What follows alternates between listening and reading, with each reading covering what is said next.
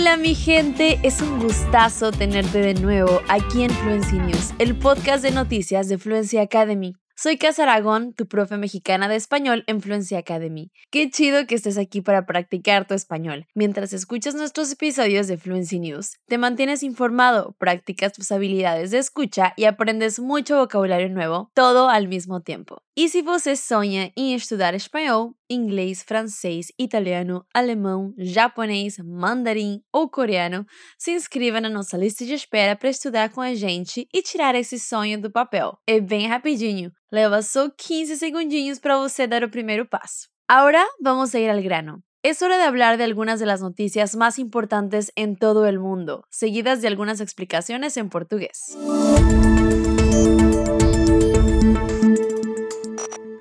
Quando você pensa no Brasil como líder no ranking mundial de algo, no que você pensa? Futebol, comida boa, vôlei? Todas as respostas seriam corretas, mas nenhuma delas es nuestro primer tema. Nuestra primera historia es sobre el mundo de la cirugía plástica. Habrás notado que en Brasil se habla mucho de armonización facial en los últimos años y hay una razón para ello. Las estadísticas muestran que en 2018 y 2019 Brasil fue el país donde más procedimientos de cirugía plástica se hicieron. Así es, ningún otro país hizo más cirugías plásticas que Brasil durante dos años. Las cosas cambiaron en 2020 y Estados Unidos ocupó el primer lugar convirtiéndose en el número uno de la lista con alrededor de 1.4 millones de procedimientos realizados en todo el país. En Brasil tenemos un escenario que se centra en la cirugía corporal. Somos un país tropical y hay mayor exposición del cuerpo. La demanda de cirugías corporales como mamas, abdomen y cintura es muy alta, explicó Alexandre, cirujano plástico del Hospital Sirio Libanés. En cambio, si se consideran los procedimientos faciales específicamente, Brasil sigue siendo el número uno. Los investigadores creen que la razón es la era de los selfies y las cámaras web. La gente de hoy en día tiende a analizar su propia cara mucho más que en el pasado. Pois é, parece que os brasileiros andam analisando muito as selfies e querendo mudar o rostinho. E você, curte harmonização facial? Bom, mas você percebeu que nessa notícia apareceu a palavra ninguém. E você sabe qual é a diferença entre nenhum e ninguno? O ninguno se usa com adjetivos. Já o nenhum, que aparece nessa notícia, é a forma encurtada de ninguno e se usa somente antes de substantivos masculinos singulares. E não vamos esquecer que esse não é o único podcast da Fluency Academy. Por aqui você pode ouvir episódios especiais sobre temas diversos, incluindo pronúncia, vocabulário, cultura e o mundo corporativo. É só você acompanhar a gente nas plataformas de áudio no portal fluencytv.com para ficar por dentro de tudo e manter o seu contato diário com o espanhol.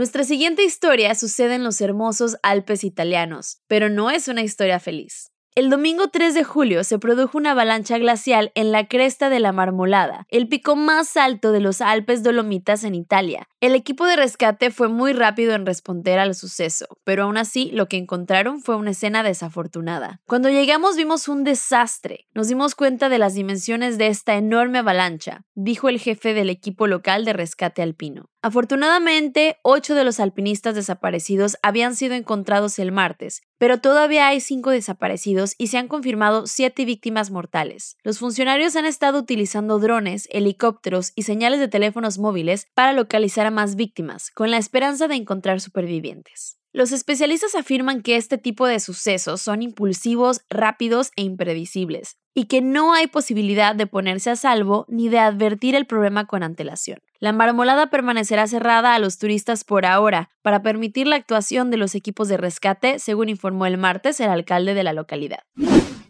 Essa notícia fala de um sucesso. Ah, um sucesso? Mas não houve uma tragédia? Sim, aqui nós temos um falso amigo entre espanhol e português. Apesar do que parece nesse contexto da notícia, essa palavra não significa sucesso, e sim um evento, um acontecimento. Ou seja, a equipe foi muito rápida em responder ao acontecimento.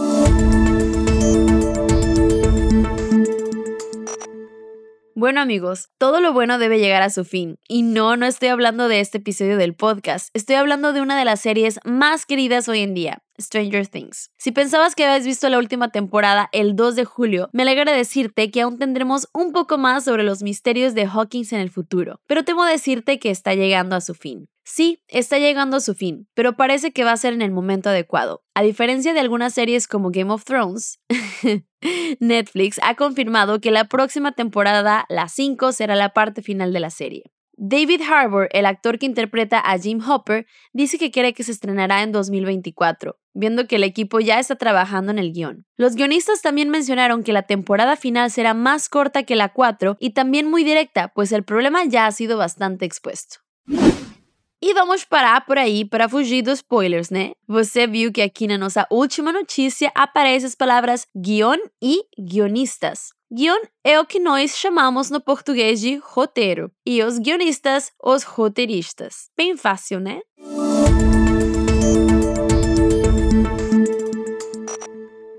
Ahora este episodio llega a su fin, pero no te preocupes, volveremos la semana que viene con más expresiones, vocabulario y novedades. E não esqueça que se você quiser ficar por dentro de todos os nossos lançamentos e quiser assistir dicas incríveis de espanhol da nossa equipe de profs, é só seguir a gente lá no Instagram Fluency TV Espanhol. Os episódios da Fluency News saem toda terça-feira. Não esquece de voltar na próxima semana para continuar praticando suas habilidades de escuta e se manter informado sobre tudo o que acontece ao redor do mundo. Aqui se despide do Profe Casar agora. Tchau!